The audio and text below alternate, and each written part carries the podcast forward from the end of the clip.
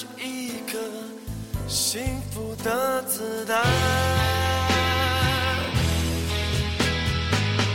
是一颗幸福的子弹。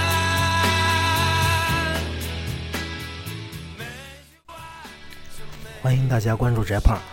今天呢，翟胖要给大家说说爱情这种幻象。为什么要说这个呢？且容我从头说起。今天啊，翟胖在 QQ 上看到一个女青年说：“哎呀，大四的时候爱上一个同学，然后这同学如何如何和她好，后来呢，俩人掰了。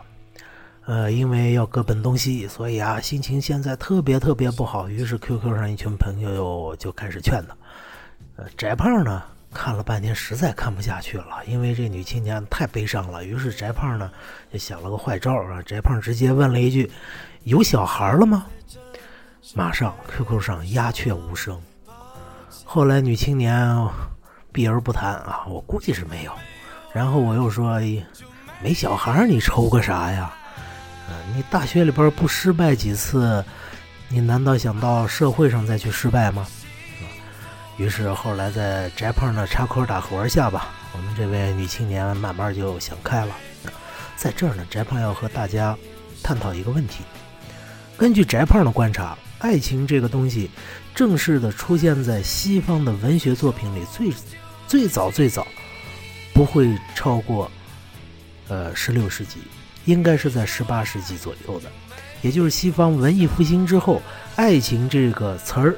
才真正的成为一个独立的代表人类的某种情感的词儿。之前没有爱情这么一回事儿，而我们中国呢，在翟胖能够看到的这个爱情啊这种词儿，这种成为一个独立感情，大约在我们的文学作品里啊，应该也是到了十几、十八、十九世纪之后，才从我们的文学作品里独立出来。那么在之前呢？它不叫爱情啊，它大概是和巫山云雨啊，是吧？天地合呀，这类的所谓的怨妇啊，或者是相思之情，啊大概和这些感情是呃这么表述的。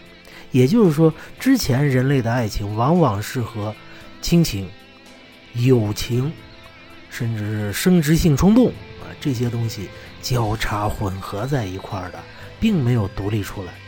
所以呀，我在这要告诉一些小女生，千万不要相信爱情。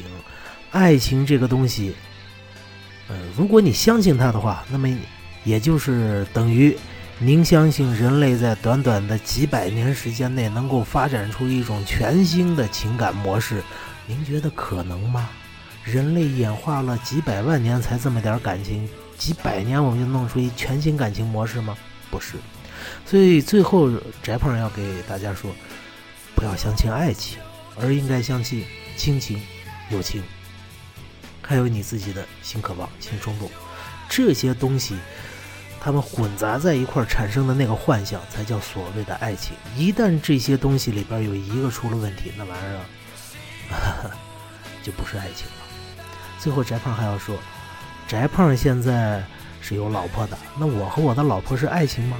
不是，其实翟胖和自己的老婆在最初的热恋之后吧，大概是一年左右不到啊，我们的情感就已经不是爱情了，就转成了一种呃带有友情色彩的亲情。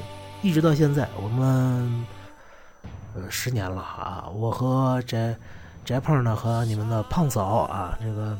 我们之间的感情，实话实说，更像亲情多一些，早就没有了那种罗曼蒂克的冲动了啊！所以最后，翟胖要告诉所有的我的听众，不要相信爱情，因为那是个幻影，因为那是个泡沫，人类不可能在几百年内发展出一种全新的感情的。好了，谢谢大家关注翟胖，如果大家对这个有什么意见的话，欢迎留言。翟胖的 QQ 是八二六七九四六八五，谢谢，再见。